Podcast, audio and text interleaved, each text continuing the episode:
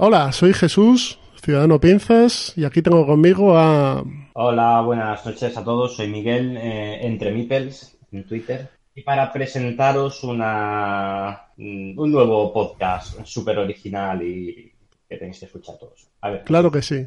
Es un programa sobre juegos de mesa. No lo habíais imaginado, ¿eh? En este programa, que se va a llamar Ciudadano Mipel, eh, vamos a departir Miguel y yo sobre, bueno, todo lo divino y parte de lo humano de los juegos de mesa. Así es. Y Miguel nos cuenta ahora un poquito las líneas maestras de este programa.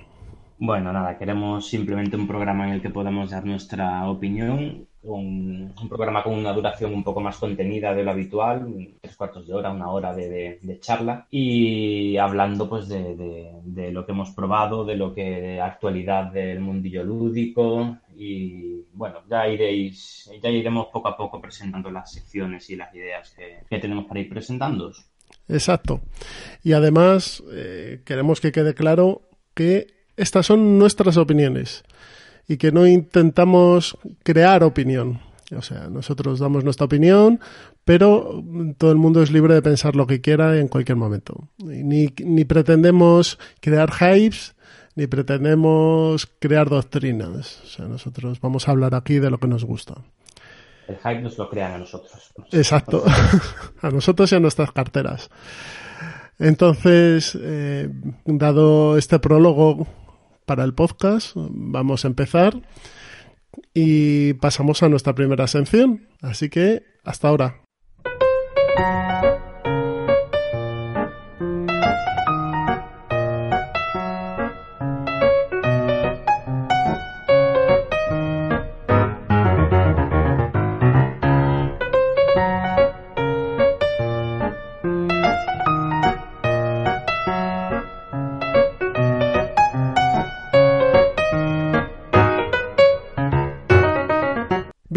Pues empezamos con nuestra primera sección, que son los entremeses. Y en esta primera sección de los entremeses, en este primer programa de Ciudadano Mipel, vamos a hablar, pues como no, de Essen. Pero no de Essen porque ninguno de los dos hemos estado como feria, sino de los juegos que hemos visto y que nos apetece jugar de Essen o de este Essen 2017, mejor dicho. Así que Miguel, por favor, ilústranos. Antes que nada, tengo que decir que esto entronca con el verdadero y real objetivo final del podcast, que es eh, eh, poder ir el año que viene o en posteriores años a Essen con el pase de prensa. Y ya de paso monetizamos Joder. esto, ¿no? Por lo menos, mira, vamos el miércoles ahí a Essen con nuestro pase y somos felices ya. Y saltamos la valla. Sí, eso es. Ya que vamos, vamos a lo grande. Eso es. Bueno, pues nada, que tú has elaborado una lista de bastantes juegos que te han llamado la atención. De hecho, antes de que empezase la feria, tú tenías ya esta lista bastante conformada. Sí, sí, sí, estuve informándome de, vamos, con la aplicación que tiene la propia página de la Board Game Geek. Estuve echando un ojo a bastantes juegos, leyendo manuales y creándome hype a mí mismo, básicamente.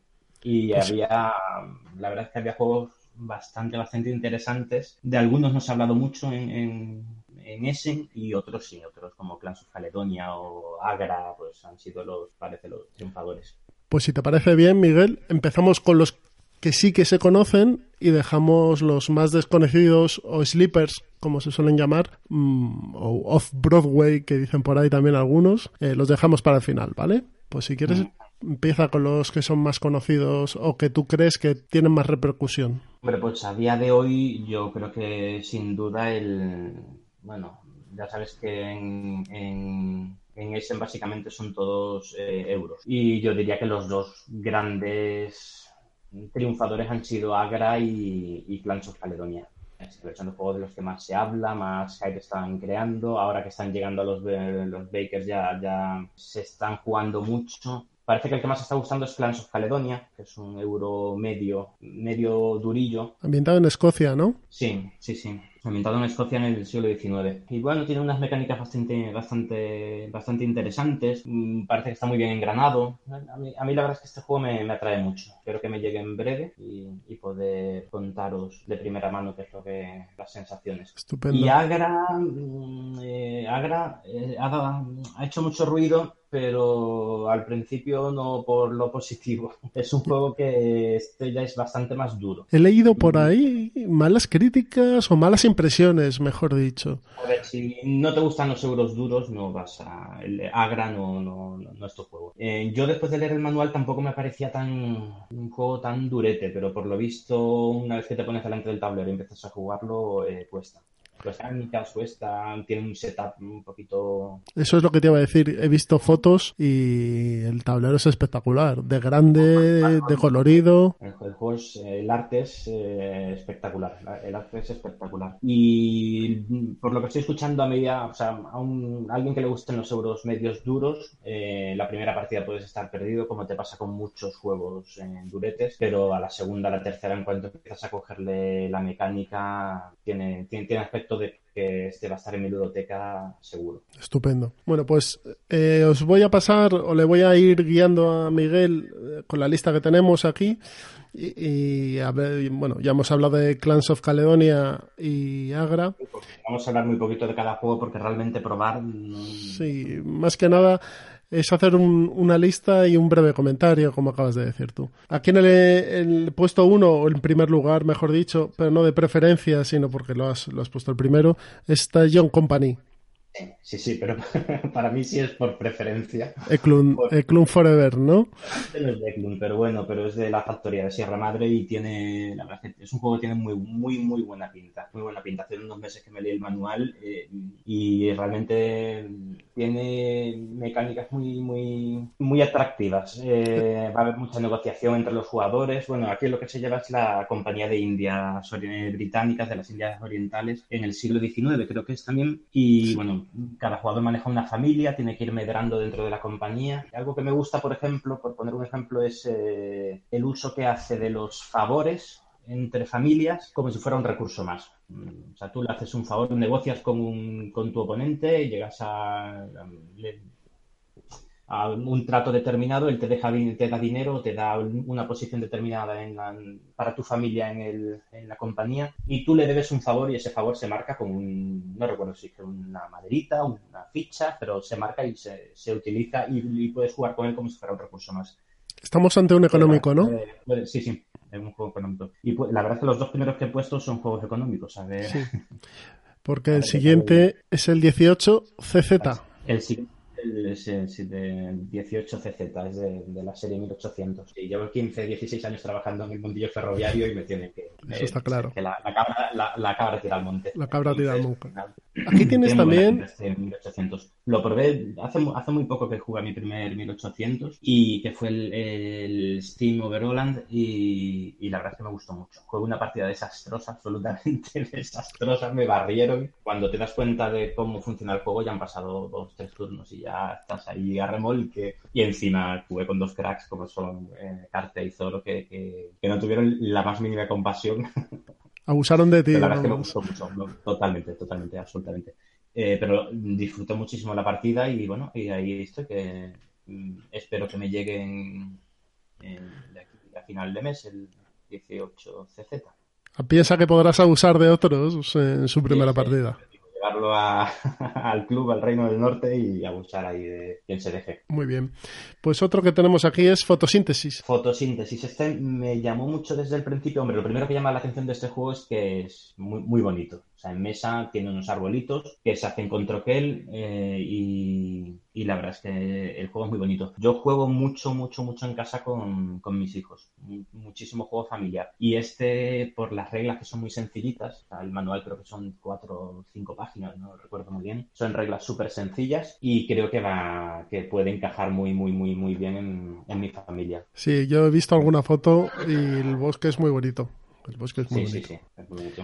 Hasta cuatro jugadores y, y, muy familiar. Y después lo que, bueno, este, este juego ya está, ya está en tienda. Hoy mismo me ha comentado, bueno, hoy a día de, de que estamos grabando el programa, que es miércoles eh, 8, eh, me acaba de comentar Mike de Cuarto de Juegos que lo tiene ya en... Sí, lo ha puesto en uno de sus vídeos. No, no, hoy Hoy no, hoy tenía el Agra, creo que el fotosíntesis. No, y el fotosíntesis, los dos, los dos. En los vídeos que él manda por Twitter aparecían los dos. Así que cuando escuchéis este podcast ya estaré, ya, ya habré estrenado el Agra, espero haber estrenado, por lo menos estroquelado el Agra, el Agra y el fotosíntesis.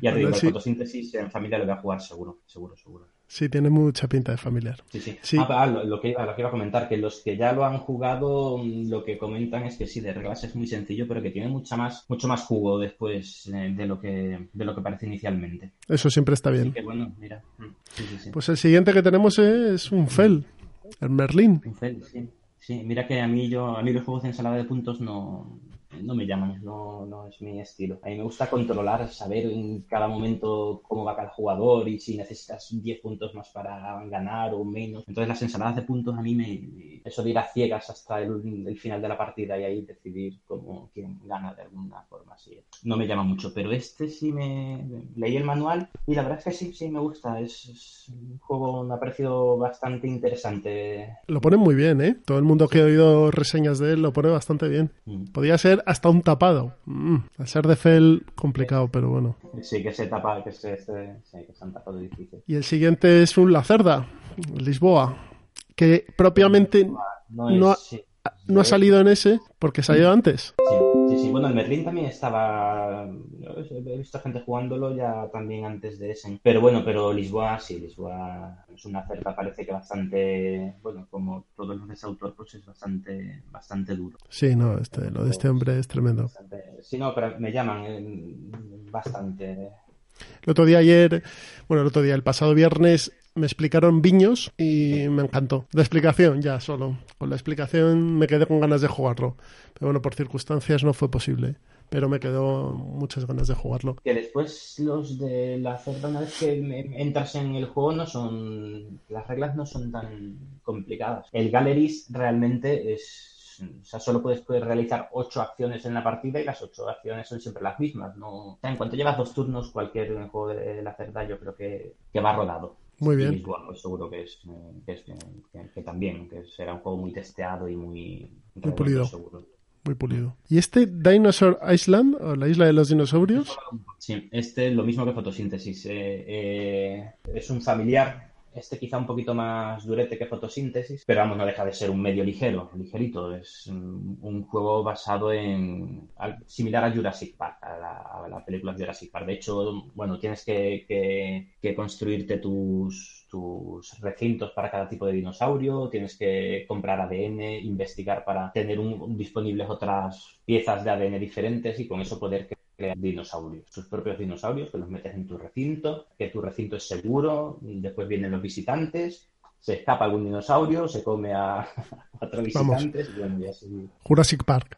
Sí, sí, sí, sí, cada, cada jugador, creo que es hasta cuatro también, cada jugador con, con su parque de dinosaurios. Y bueno, realmente es, un, es gestión de recursos. Lo que pasa es que aquí los recursos, las maderitas son, son son, dinosaurios. Los tipos de, bueno, los dinosaurios es el recurso final, sí, es, es, el objeto final, pero para conseguirlos tienes que conseguir eh, tener eh, los recursos apropiados que son ADN. ADN simple y después eh, modificarlos para tener ADN más avanzado y con eso, con eso crearte tu, tu dinosaurio. O sea que al final es una gestión de, de recursos, en este caso se hace con un track, no, con un track en cada, en cada tablero de jugador, tienes un track con tus con tus seis, creo que son seis tipos de ADN, y nada, lo vas gestionando porque el, Triceratops, el Triceratops necesita dos ADN rojos, uno verde y uno azul. Nada, te lo vas gestionando para tenerlo. Cuando lo tengas, le pones el recinto, creas el dinosaurio y, y tienes que ponerle la seguridad y tal. En total, que el tema es,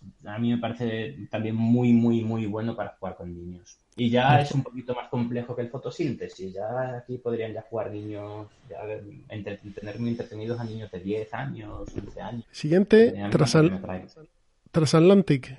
Transatlantic. Este es el, bueno, este es, Concordia 2.0, de los mismos autores que el Concordia, que a mí me parece que es un juegazo, que es de los, de los euros de los últimos años, eh, de, los más, de los más elegantes, y, me, parece un, me parece un gran juego. Entonces, este si tiene las mecánicas más pulidas, tiene el tema también parece que es interesante, pues bueno, pues es lo que tengo ahí en el, en el radar.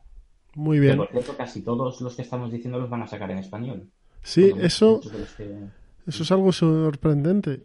Y este Transatlantic también, también va a estar en, en castellano. Y hablando, y hablando de sacar en español, tenemos el nuevo V, Nush ah, como se diga. el Nusfjord. Dicen que es de, este, este, de este no he, no he leído el, el manual. Si quieres te puedo decir poco, pero, pero por lo que estoy escuchando es de los mejores eh, juegos de Rosenberg de los últimos años. o sea que volvemos a brillar, ¿no? Sí, eso parece, eso parece. Pero bueno, hay mucha gente a la que el banquete de Odín no le gustó y a mí me parece un gran juego. Es un juegazo. Entonces, si este es mejor, pues mira. Es un juegazo. El banquete de Odín es un juegazo. Yo eh, no lo tengo ahí. Este no creo que, este no creo que lo compre. ¿El Nusfjord no? El Nusfjord, yo creo que no. Lo tengo que probar primero. Y luego aquí hay uno que no he oído yo hablar de él, que se llama Keeper o Keeper.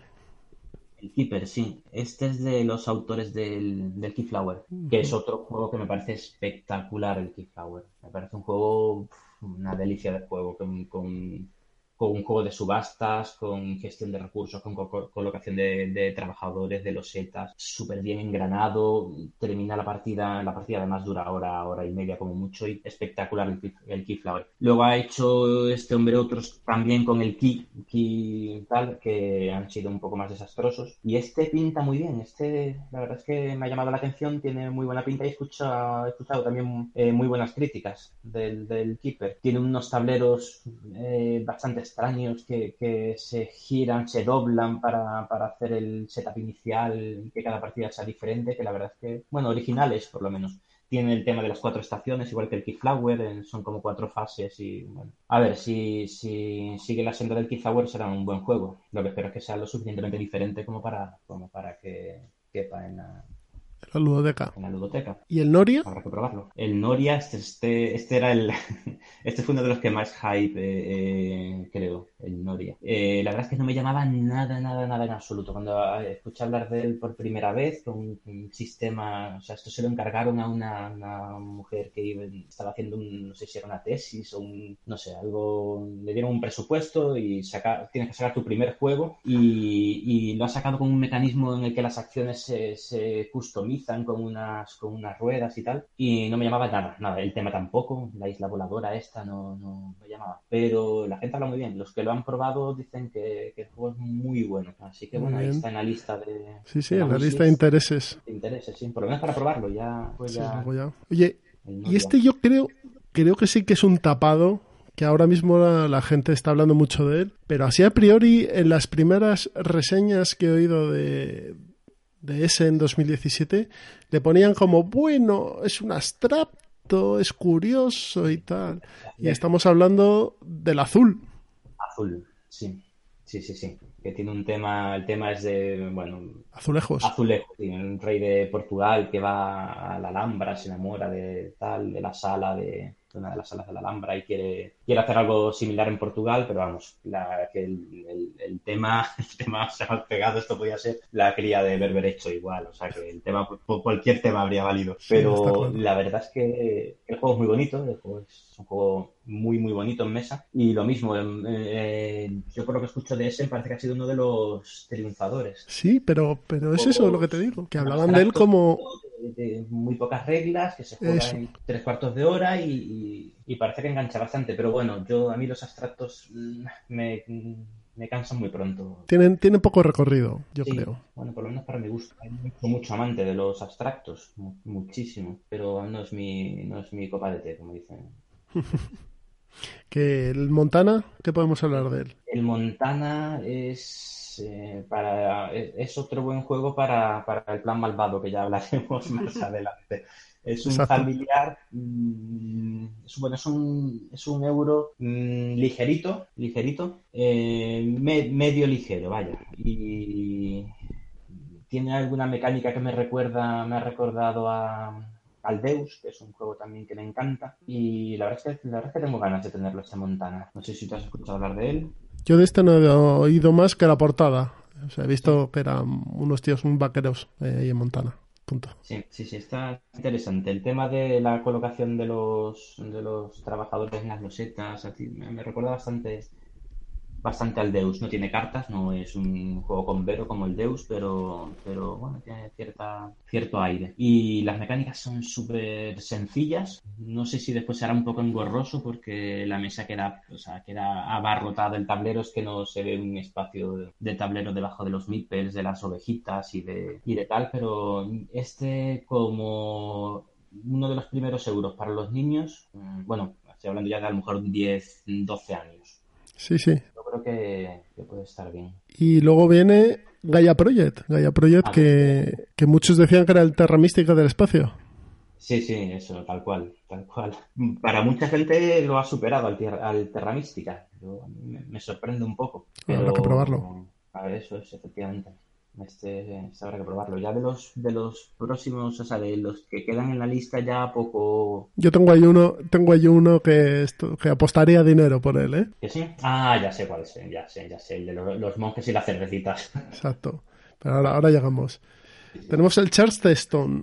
Charterstone. ¿De qué va este juego? Uno de los Kickstarter, uno de los Kickstarters más eternos de los, bueno, de los últimos años. Bueno, de ahí no podemos decir eso teniendo el High Frontier y el, y el HeroQuest este 25 aniversario, así que bueno. Pero lo, lo, del Hero, el HeroQuest 25 aniversario se llama otra cosa, se, llama Timo del Tocomocho, así. sí, sí. Este es un juego Legacy tiene una campaña eh, Legacy, pero es que poco, de Charterstone poco, poco puedo contar. Y a mí los Legacy al principio, este juego no me llama, no, me llama. Tiene un arte, es verdad que tiene un arte muy peculiar, las ilustraciones, eh, pues sí, es muy, son ilustraciones muy, muy, muy bonitas, mm, Lina Cosette, tal, pero no sé, no... No te termina de levantar las ganas de jugarlo así tan infantiloide no me,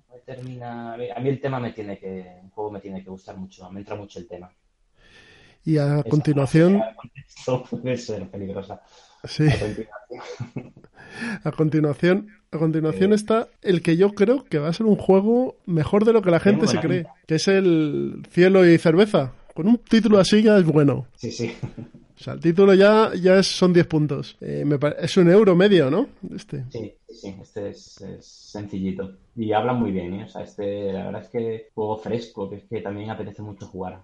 sí, a mí, yo por lo que oí... Muchas veces de, que si Pax Renaissance, Fan Tragedy y tal, que por favor, ponedme de vez en cuando un, juego fresquito que apetezca jugar, que sea mm, ameno, rápido, mm, no sé. Este yo creo que está Está en la línea de Marco Polo, de Lorenzo el Magnífico y de Gran Hotel Austria. De esos tipos de juegos, además, de los tres italianos. Un euro medio, un euro medio que te lo sacas. Perdona, eh, que te lo sacas en una hora eh, la partida. Este y este, como sé que te lo vas a comprar tú, pues ya lo probaré en ¿Y este lo, lo editan en español? ¿Editan en español? No, no he escuchado nada de que lo Creo que sí, ¿eh? Creo que sí. Y Whistle Stop, es otro ferroviario. Otro, ¿no? Otro ferroviario, sí, sí. Muy sencillito. Y bueno, ferroviario, el tema también está muy pegado, porque bueno, ferroviario, bueno, como un, va formando como un laberinto y tal, con losetas, es un tablero, es un, tablero, pones un tablero que realmente tiene prácticamente los bordes nada más y vas poniendo ahí tus losetas de, de camino, de, de vías, y bueno, tiene pinta de ser interesante. Muy bien. Es, es cortito, es poco, se, se es de, una hora más o menos. Para desengrasar. Para desengrasar. Sí, tiene una pinta, tiene una pinta. Mm. Y el último, el último que tenemos aquí como lista de salidos en Essen es Picoil. Ah, este, este lo vi yo, lo vi yo en el canal de la gente de AP y me gustó mucho. De hecho, me metí en el Kickstarter. Y bueno, el tema me parecía bastante interesante. Era sobre el pico del petróleo. Es español este juego, ¿no? Es, editado por eh, Two Tomatoes, pero el, el, autor creo que es sueco o suizo o de por ahí. No sé, no es español. Y bueno, tiene buena pinta. Ya lo probaremos. Es un euro medio también. Pero bueno, tiene. A mí me pareció original el tema, por lo menos y la mecánica. Ah, ahora tenemos que encontrar tiempo para jugar todo esto. Sí, esto es otra cosa. Sí, gastamos más tiempo hablando de los juegos que jugando. Sí, bueno, eso como, como muchas cosas de la vida. Como otras cosas en la vida. Y bueno, y aparte de lo que ha salido en Essen, también hemos hecho un par de, una listita de un, dos o tres juegos que no han salido propiamente en Essen, pero que nos parecen interesantes. Tú aquí me has contado, en la escaleta que tenemos, me has hablado del Holland 44 y del BIOS Megafauna. Holland 44 es, es Wargame, ya Wargame... Aquí seguro que, que Alejandro de ya yo cuando con los abuelos estará de acuerdo conmigo en que esto sí que es un wargame. No el Sekibahara ni el Cliff Tragedy. Ni... Esto es un wargame de pinzas. este es un wargame de pinzas, sí.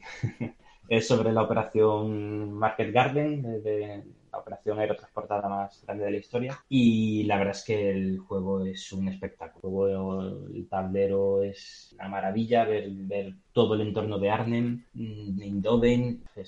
vamos, a mí me, este juego me tiene enamorado. Para el que no lo conozca, para que no lo conozca, esto es un GMT. Sí, sí, es un GMT desde la misma serie. las reglas son calcadas a las del Normandy 44 y Ardenas 44. Creo, creo que había un tercer juego también, me parece, inventado en no, sé qué batalla en el 43. Pero bueno, es de esta, de esta serie. Que las reglas, bueno, son las mismas, pero bueno, con este está ya más, eh, más pulido, porque el primero creo que sale en 2003, quiero recordar. Este está ya bastante más pulido y luego las adaptan a, la batalla, cómo es la batalla en sí, claro. Hmm. Este, pues, bueno, tiene tropas, tiene mucho para mucho, muchas tropas de paracas, de paracaidismo, porque, bueno, como fue la batalla, y introduce unas reglas así de, de, refuerzos muy interesantes, también de refuerzo aerotransportado. Tiene, tiene muy, muy buena pinta. Estupendo. Muy, muy buena. Estoy leyendo el manual ahora, lo tengo ahí esperado en mesa, y a ver cuándo... cuándo, Bueno,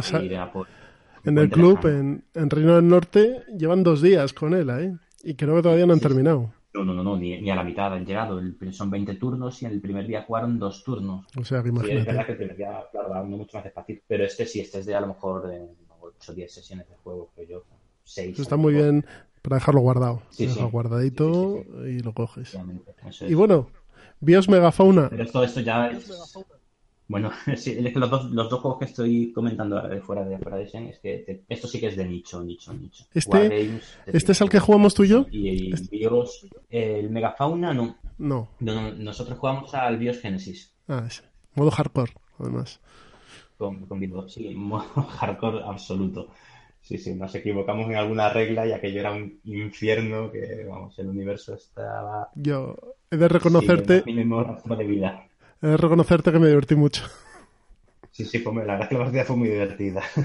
Pero bueno, ahí no, no pasamos de, un par de células. Ajá, y pues este no, este es de la misma serie de Eklund, de, del Biosgénesis, del Neandertal, mm, pero que lo ha, rehecho absolutamente, el Bios Megafauna. Es. Eh, lo ha rehecho, tiene, ahora se ponen unas rosetas que, bueno, que tienen, tienen muy, muy buena pinta.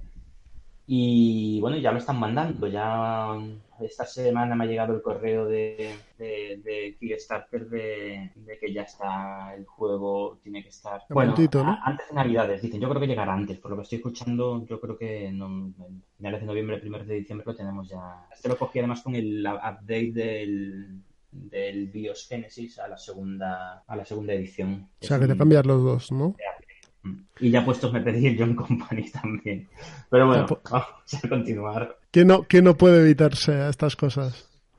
Yo, eh, fuera de Essen, y aunque salió, los recibimos los del P500 a finales de agosto, más o menos, yo quería hablar un poquito de Colonial Twilight. De la serie Coin, ¿no? De la serie Coin, sí, es el primer Coin 2 a 2. Uy, perdón, el primer Coin a 2. Es el primer coin para dos jugadores. Eh, habla del conflicto eh, franco-argelino de finales de los 60. Y yo no he jugado en físico, he jugado a través de Balsal, pero no he podido jugarlo todavía en físico, aunque tengo la copia en físico. Y es estupendo, es estupendo. O sea, todo lo que te podías quejar de un coin, que era lento, que no sabías qué hacer, que dependías mucho de las otras personas y demás, lo estoy jugando con, con, Paco, con Bostock, y es pim pam, pim pam, pim pam. No paras. ser mucho más... eh, No paras. Además te vas pisando constantemente. Constantemente te vas pisando. Totalmente, claro, está totalmente desequilibrado. O sea, un bando es mucho más potente que el otro. Y yo en este caso, en la partida... que como todos los coin, digo, que, que es tan asimétrico. Ya, pero los coins, ¿sabes lo que pasa? Que las facciones menores te dan por saco. Tanto uno como el otro. Pero aquí no hay facción menor. Hay solo una facción menor. Que soy la que, en este caso la llevo yo, que llevo al frente argelino y él lleva al gobierno francés. Y, y tienes que ir dándole, buscándole la espalda constantemente a la facción mayor. Me parece que lo han desarrollado muy bien. Eso, Dime. eso te quería preguntar. Está bien, bien implementado para dos porque el sistema coin, por, cómo es, Está eh, perfecto. está sea, la forma de escoger eh, acciones, como un par de jugadores se quedan sin, se quedan en stand-by en un turno, Ya, es pueden que- pasar. pueden- Es que eso- yo eso no lo termino de ver a dos jugadores. Entonces, Eso lo han cambiado totalmente. Para empezar, las, ca- las cartas no tienen facción. Las cartas son, son libres. ¿Vale? El evento sí tiene facción. O sea, hay cartas que favorecen más a una facción que a otra. Y lo que hacen es que eh, de inicio, al principio de la partida, el jugador inicial es la FLN, o sea, los argelinos, y luego el gobierno francés. Pero depende de la opción que escoja el primer jugador, el segundo se queda bloqueado a dos acciones mm, y puede que gane el principio de turno del siguiente. ¿Vale? Entonces, si tú juegas operación especial y operación convencional, le fuerzas al otro a jugar operación limitada o evento y además gana el turno siguiente. Entonces tienes que ver qué puedes hacer y qué le dejas al otro, ¿vale? mm. Es un poco lo que hacías con Coin, con el resto, pero lo ves menos claro. Entonces mm, tienes que estar un pelín más atento. Está muy bien implementado. Y lo que he visto... Jugarlo. Y si lo tienes en físico, Yo lo tengo en físico, sí. a Sí, llevarlo. sí, sí. Que me mandaron, además, yo no sé, deben tener un bot en, en GMT que no se entera de nada y les pedí las cartas, salieron unas cartas mal, Sí. que tenías que pedírselas. Pero ellos te las mandaban automáticamente. Entonces me han mandado dos juegos. Así que tengo dos juegos de cartas. Ah, vale. Eh, son cinco cartas, eh, lo que te mandan. Pero tengo esas diez cartas duplicadas. Así que si alguien necesita las cartas buenas, que se ponga en contacto conmigo, pues tengo un juego empaquetado. Y, y la verdad es que está muy bien. Y están haciendo ahora, está en desarrollo uno, que es un coin a 3 sobre la independencia de Finlandia, la guerra de principio del siglo XX. Está empezando ese en desarrollo, ¿no? Se está... Mm. Bueno, yo, yo he visto que ya están playstenteándolo, ¿eh? ¿Así? Ya- sí, sí, sí, sí. Y hay cubitos y hexagonitos y tal. O sea, Ahora están, están mandando ya el, el Pendragon, que está Claro. ambientado en la, la Bretaña romana. Y en breve llegará el Gandhi. Yo estuve ahí a punto de meterme, pero no lo vi claro. Claro, que el otro. Es un sistema que tiene una... Vamos, es una es duro, ¿eh? Tema para GMT. buscas un tema y ala, adaptas el sistema para ese tema y... y Pero tiene una cosa buena, y es que te aprendes uno y te aprendes todos. Sí, sí, sí. Hombre, cada uno tiene sus mm, particularidades, pero sí, sí. Tienen su sabor. Los tres primeros yo he jugado, excepto en Libre. Día Navis. En Día Navis creo que no he jugado, pero a los otros dos sí, y no hay mucha diferencia. ¿eh? Pasa es que te- lo marcan las facciones, más que nada, pero el sistema de juego es el mismo. Cambia un poco en Liberty or Death con todo el rollo de líderes y batallas, pero bueno, ya si Yo he jugado solo al, al Fire in the Light y al Fallen Style. Y la verdad es que los dos son similares, pero bueno, pero, pero tiene algunos puntitos diferentes. Cada uno tiene sus, sus cosas, sí. Por eso es, es por la mecánica. Ahora, eso sí, expresa el, el tema que es una maravilla, ¿eh? O sea, te metes en el papel. Y esos dos, soy los belgas y me dedico a tal. y- esos dos, te diría yo, y esos dos te diría yo, porque aquí yo soy un poco radical con esto, que expresan menos, fíjate. Mm. Yo creo, por ejemplo, el, el de Cuba Libre es una pasada. Es una pasada. Para empezar, el, el tablero es tan pequeño que estás todo el rato dándote hostias con el de al lado. Y luego marca muy bien el desbalance de las facciones. Está muy bien hecho. Y el de Afganistán también. El de Afganistán es, es muy bueno.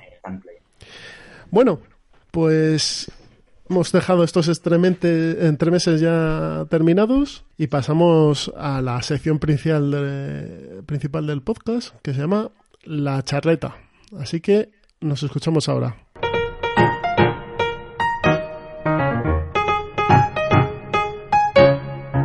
Bienvenidos a la charleta. En Ciudadano Mipel La charleta va a ser el tema principal del día. En este primer capítulo, debido a la cantidad de juegos que teníamos para comentar en el entremés, pues es posible que el entremés se nos haya eh, expandido un poco más. Pero, pero que os hagáis principal va a quedar un poquito. Exacto. Os hagáis a la idea que la charleta es el corazón del programa. Y en este primer programa eh, vamos a hablar de un tema que Miguel y yo hemos hablado varias veces. Y es juegos elegantes. Primero, ¿qué consideramos un juego elegante, Miguel? Bueno, me dejas a mí el marrón de, de, de decir lo que es un juego elegante. Para mí un juego, un juego elegante, que no quiere decir que sea mejor que otros, ¿eh? porque hay juegos que no son nada elegantes que me encantan, pero bueno, un juego elegante lo entiendo como un juego con muy poquitas reglas, que tiene pocas reglas, muy claras, muy bien engranadas, que tienen un setup rápido, limpio y que tienen un final, claro, definido claramente y, y sobre todo eso, un manual de, cuatro páginas, seis páginas, diez páginas, un manual muy, muy cortito, con, con, que las reglas las podría entender un niño de ocho años, pero con una profundidad de estratégica grande. Por ejemplo, Puerto Rico. Ese es el, uno de los clásicos de juego elegante, en mi opinión. Sí, el, vamos, generalmente los clásicos. Los juegos clásicos supongo que es porque eh, son juegos de una época en la que, que era más fácil innovar y hacer una mecánica nueva. Ahora está todo ya tan visto, tan trillado que es muy difícil hacer un. Ya. Pero. juego elegante. Un pelín, saliéndome un pelín del tema. ¿Tú crees que si mañana un alemán de estos hiciese un juego muy parecido a Puerto Rico en reglas y demás, la gente no diría, es que es un euro blando, no sé qué, no sé cuántos?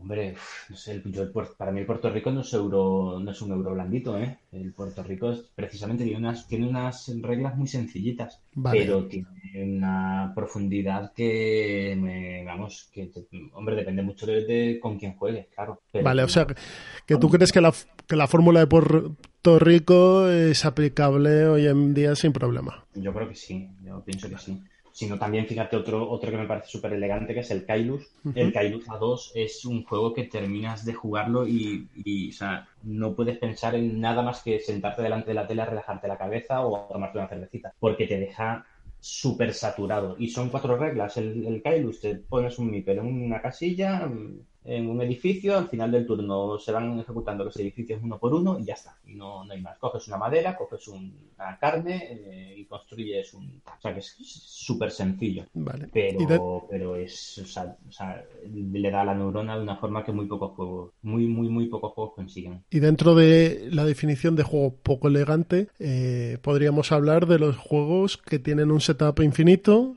y que tienen reglas complicadas y liosas y que no son claras de explicar. Los últimos años. ¿eh? ¿Perdona?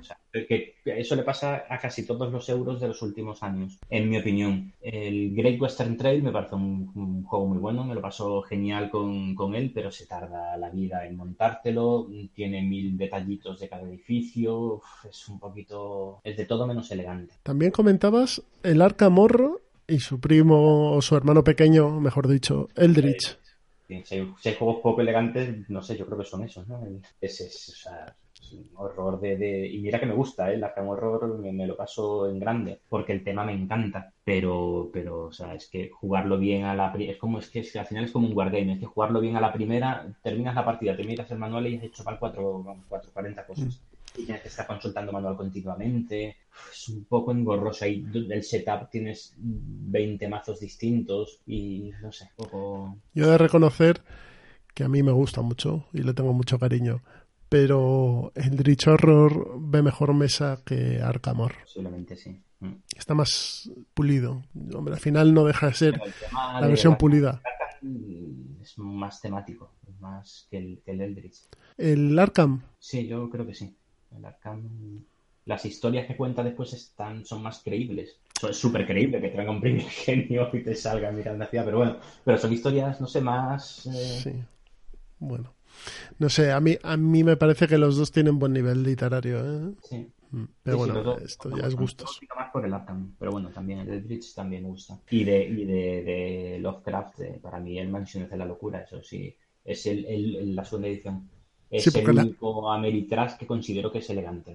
La primera, la primera edición de Mansiones es el Ah, juego menos elegante del mundo. O sea, una Para- tortura. para- Primero el, el que llevaba el, la, la- sí, tenía que trabajárselo durante cuatro horas antes. ¿sabes? Infierno. Ahora no, ahora pones la, la tablet, eh, te va contando la historia, además muy bien, muy bien ambientado, muy bien contado, muy bien. Yo eso no lo he probado. La en el juego, la, la verdad es que realmente, pues está, está muy bien, o sea, está muy bien, muy bien conseguido, no es intrusivo, no, no sé, a mí, a mí me gustó mucho. Y te cuenta muy bien la historia, el, el- el ir descubriendo los, o sea, abrir una puerta y ver lo que hay detrás, la generación de mapas automáticos, que cada partida es diferente y está, la verdad es que está muy bien. Eso sí es difícil con maldad, o sea, te, te desespera. Me caro. O sea, al final, o sea, no es como el Robinson Crusoe, que, que creo que hay dos personas que han conseguido ganar alguna misión, pero, pero es muy difícil. Mira, yo, respecto a lo que decías de, de Ameritrash, creo que hay unos Ameritrashes que son bastante elegantes en- dentro de nuestra definición y son los Dungeon Crawler de Dungeons and Dragons. Mm.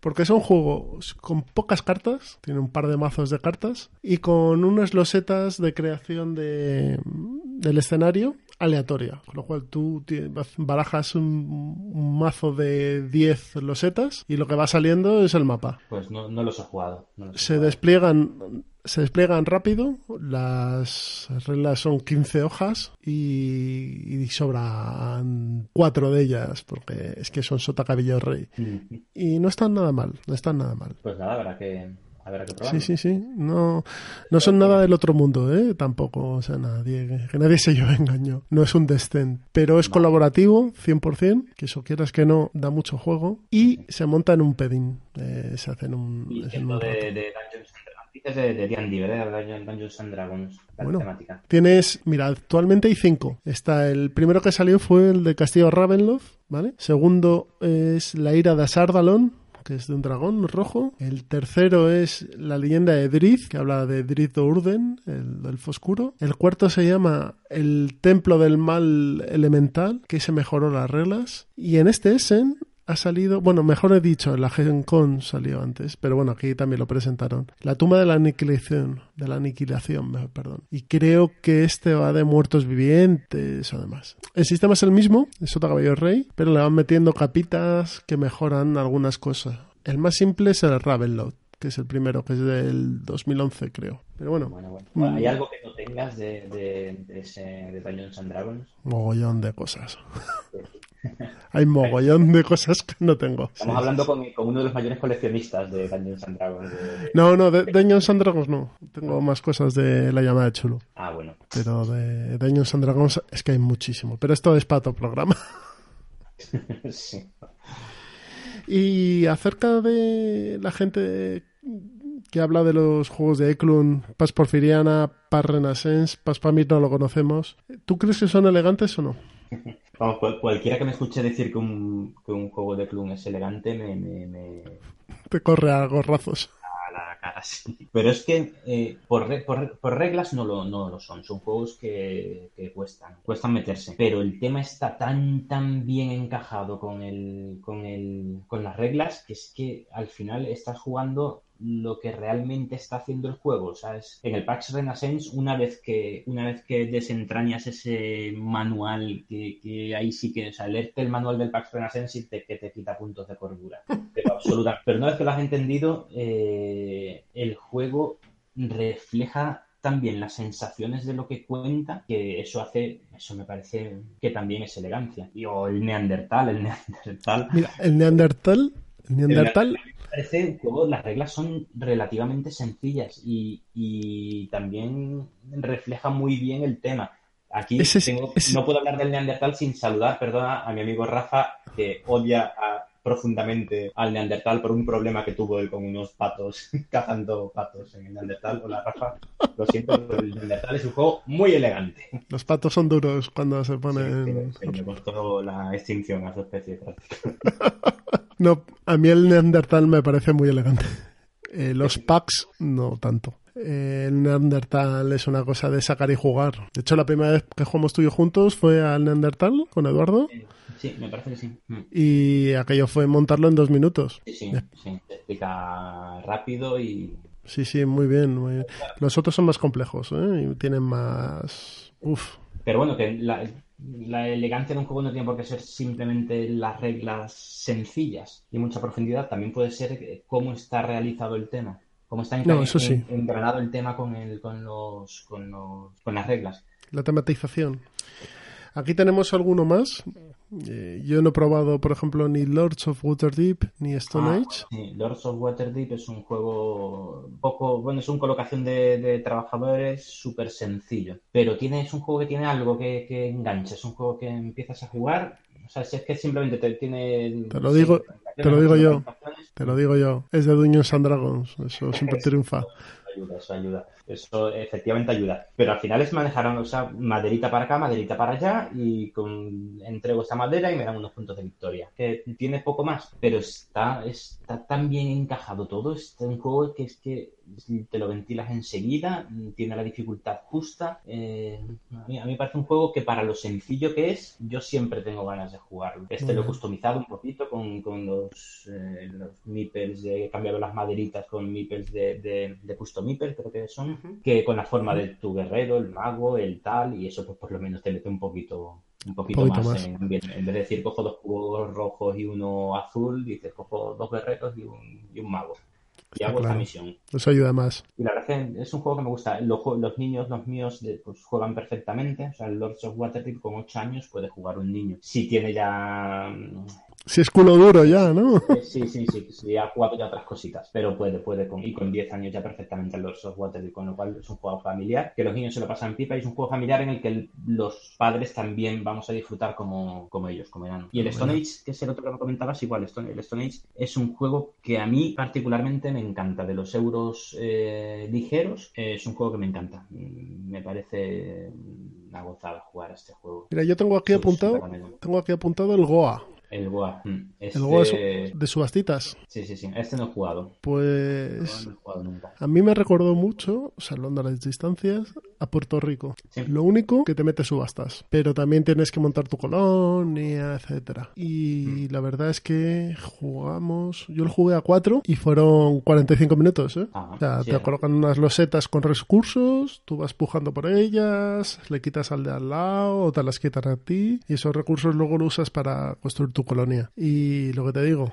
corrí al mercado, pim pam, dos rondas, fuera. Y me pareció muy interesante, ¿eh? Me, me sorprendió. Y de hecho que lo vi, lo vi de primeras y dije, joder, qué cosa más fea de juego.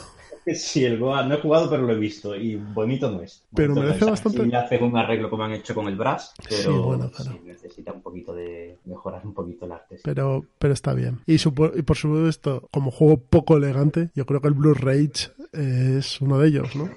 Sí. Muñecos y muñecos. Sí, sí, muñecos además sin, sin- o sea, muñecos por meter muñecos, no porque sean En vez de Cool Mini. necesarios. Sí, sí, cool bueno, mini. Toda esta gente tiene, la- tiene algún trauma infantil con los que...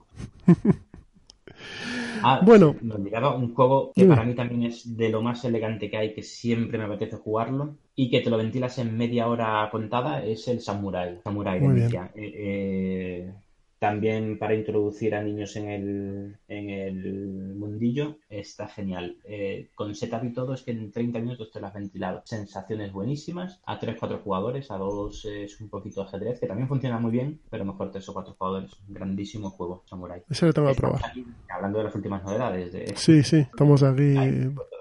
Samurai. Viaje en el tiempo. Patchwork, por ejemplo, me parece un juego bastante elegante también. Sí, sí, Password, sí, muy bueno. De las sorpresas de, de Rosenberg. Yo he Sí, oído por ahí, he oído nunca. por ahí que este juego sale de la mecánica de, de colocación de, de joyas y demás del banquete de Odín. Que el tío dice, anda, pues esto si, si me esfuerzo hago un jueguecito. Sí, primero hizo el, no, primero hizo el Patchwork. No, pero El password estaba diseñándolos, estaba diseñando el banquete de Odín y sacó el password eh, de, de ahí. Por lo menos eso he oído. Hombre, tiene mucha similitud, claro. El, el Sí, banquete claro.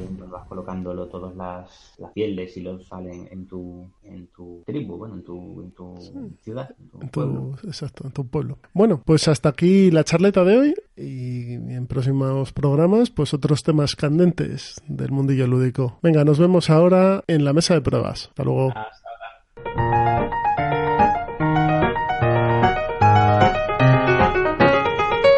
Bienvenidos a la mesa de pruebas. En la mesa de pruebas lo que haremos Miguel y yo será charlar brevemente sobre las eh, últimas partidas que hemos jugado. Así que... Original que no ha aparecido antes en ningún podcast. del Esto, estamos innovando, amigo. Estamos, estamos haciendo aquí historia en el podcasting. Y cuando hablemos del primer juego de la lista, ya sí que. Hombre, si, si dices el primero que está en la lista, a lo mejor, oye, sí que innovamos algo. Pues dale. Venga, pues este fin de semana eh, eché una partidita estupenda a un juego de Avalon Hill del año 86. No es del último Essen, pero casi. Nueve añitos tenía yo. El, el Kremlin. ¿Cuántos, cuántos? Nueve. Nueve añitos. Yo tenía once. Ala, ya hemos, ya hemos desvelado que podíamos estar saliendo perfectamente en el podcast de los abuelos. Sí. Pues eso, el Kremlin, un, un juego, eh, bueno, no, sé, no sé cómo describirlo, súper divertido. O sea, eh, nos lo pasamos realmente en grande. Eh, tienes que, es un juego en el que tienes que ir manejando los, eh, tus hilos para ir controlando a los miembros del Politburo eh, soviético. Esto, perdona, ¿es después de la muerte de Lenin o de Stalin? Después, después no, no, de- después de la muerte de, de Stalin. Vale. Creo recordar. Y bueno, tienes que eso, que ir manejando tus, tus hilos para controlar los miembros del, del Politburo, que por supuesto no puedes controlarlos todos, cada jugador va a estar ahí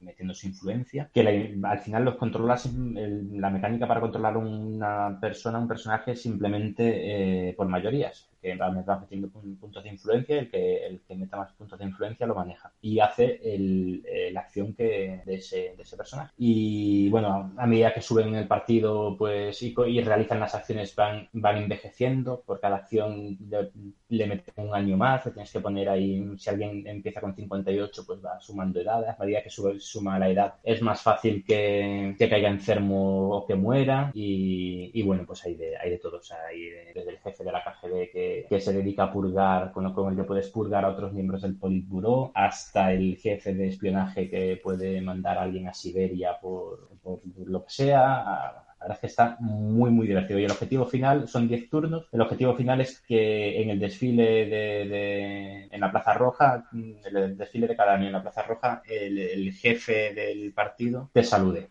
El jefe del partido te da un saludito. Ya tienes un punto de victoria. Cuando consigues tres saludos, has ganado la partida. Y es Sea muy el turno, sea el turno que sea. Sí, sí, da igual, da igual. Nosotros, pues en 10 turnos hubo 4 en los que nadie consiguió el saludo. Yo en, en una oca- ocasión, bueno, tiene dados que además te juegan malas pasadas y tiene momentos épicos de tirada de dado. Pues eh, a mí en esta partida yo mm, tiré un dado en el que iba a conseguir eh, uno de los puestos más elevados del Politburo. Me salió un 1 y se me murió el hombre.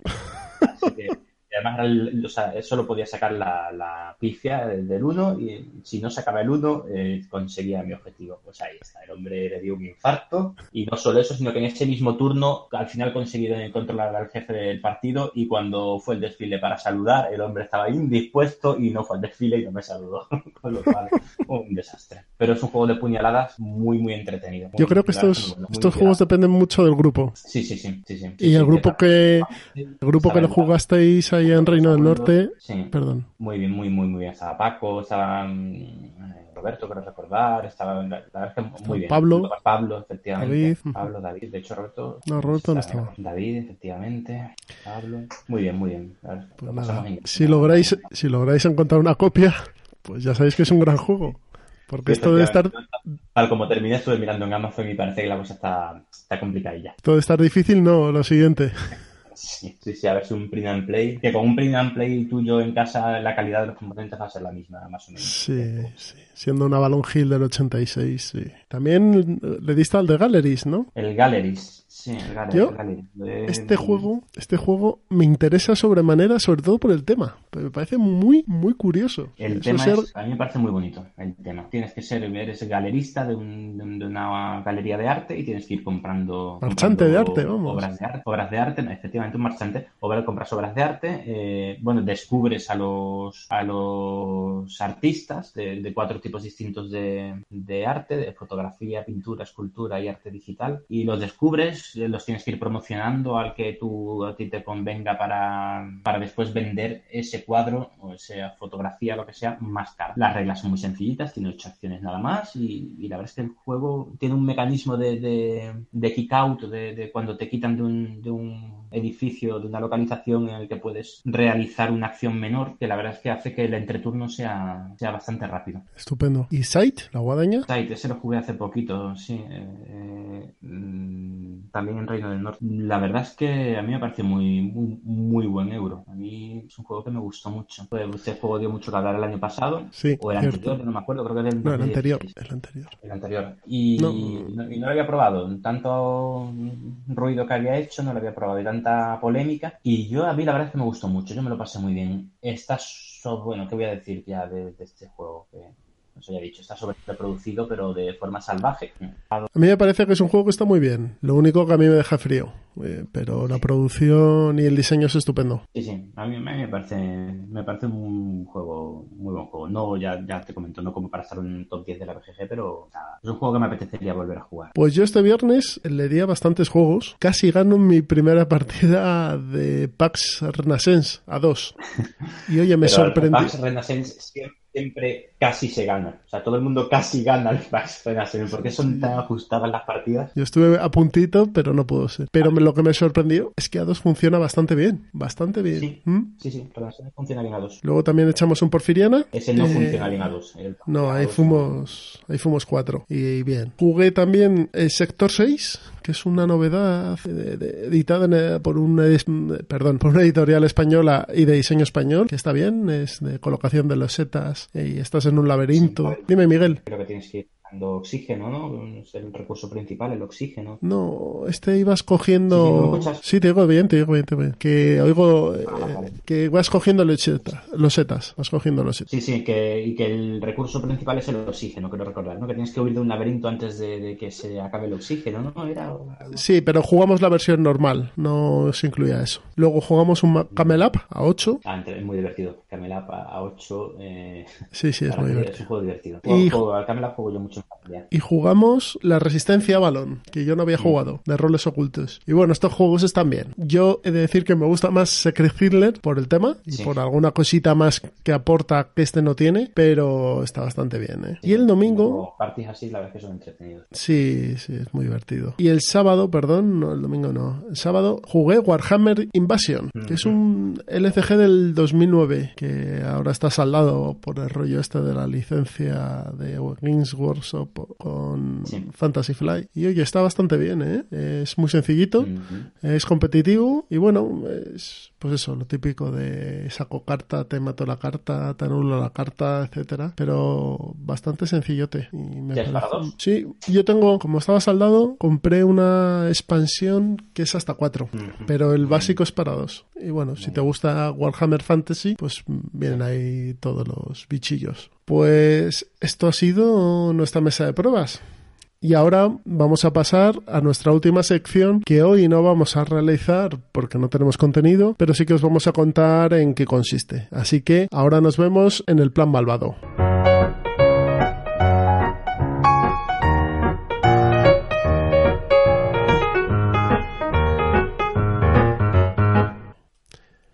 Bien, y ahora os vamos a contar eh, nuestra última sección que se llama el plan malvado. Y aquí Miguel os va a hacer un breve resumen de lo que podréis oír en próximos programas de Ciudadano Mipel en esta sección.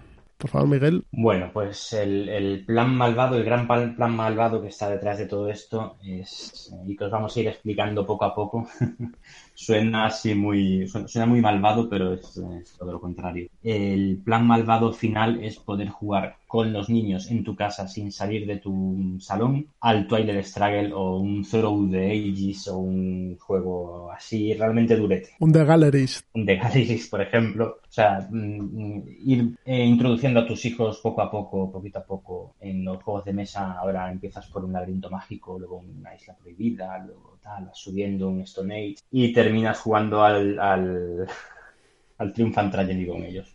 Ese es el objetivo final de este, de este podcast. Así que en esta sección con- contaremos. poco a poco poco, cada, cada, en cada programa iremos hablando de, de alguno de estos juegos familiares y cómo ir subiendo poquito a poco el nivel. Si hay algo, a ver, de juegos de mesa está, es que hay podcasts en los que está todo dicho, gente que tiene, habla estupendamente, tiene muchísima experiencia y tal. Si algo podemos aportar, eh, aquí yo creo que sí, aquí sí podemos aportar realmente algo al todas esas, todas esas familias, esos padres que están empezando a aficionarse con los juegos de mesa y quieren meter a sus hijos en el mundillo, meterle el gusanillo de, los juegos de mesa. Eh, yo desde que cuando empecé a jugar mis hijos tenían pues 2, 3, 4 años, que fue cuando empezamos a jugar algunos juegos. Ahora la mayor tiene 14 y la pequeña tiene 8. Y he jugado a juegos de todo de, con tal de jugar en casa, poder tener un grupo de juego y tal, he jugado con ellos a absolutamente todo y hay muchos juegos muy interesantes con los que lo podemos pasar genial con ellos y los vamos a ir introduciendo poco a poco en, juegos y en mecánicas y tal, eh, más complejas, más gratificantes. Y al final, sobre todo, es eso. Sobre todo, si tengo que decir una palabra de eso, es gratificante. De esa actividad es gratificante. Jugar en, tu casa eh, con tus hijos a los juegos de, a juegos de mesa es lo más gratificante que he encontrado yo en este, en este mundillo. Así que, pues bueno, pues simplemente cada, en cada programa explicaré un poquito qué juegos vienen bien para cada edad y lo que aporta cada uno de ellos. Hasta, no lo olvidemos, poder jugar al Throw the Ages dentro de unos años. Estupendo. Bueno, pues como esta es la última sección del programa y en el primer programa no tiene contenido, pasamos ya a la despedida y cierre. Entonces, los métodos de contacto que tenéis para hablar con nosotros, tirarnos zapatillas, botas, calabazas, lo que queráis, son dinero. dos. sí, el dinero no, nos vendría mal, ¿no? Eh, son dos. Eh, podéis escribirnos un correíto a Ciudadano Mipel en la dirección ciudadano.mipel.gmail.com y también tenemos una cuenta en Twitter, pues somos gente moderna, y la cuenta es arroba ciudadano En breve vamos a tener un logo chulo, chulo, pero por ahora no lo tenemos. Sí, está, todo está en, construcción. La están peinando. Así que eh, espero que os haya gustado el primer programa. Estamos, como podéis comprender, un poco nerviosos Efectivamente. Pero bueno, eh, lo hacemos desde el cariño. Así que nos vemos. Eso es. Nos vemos en el próximo programa. Hasta luego, Miguel. Hasta luego. Un abrazo, hasta luego.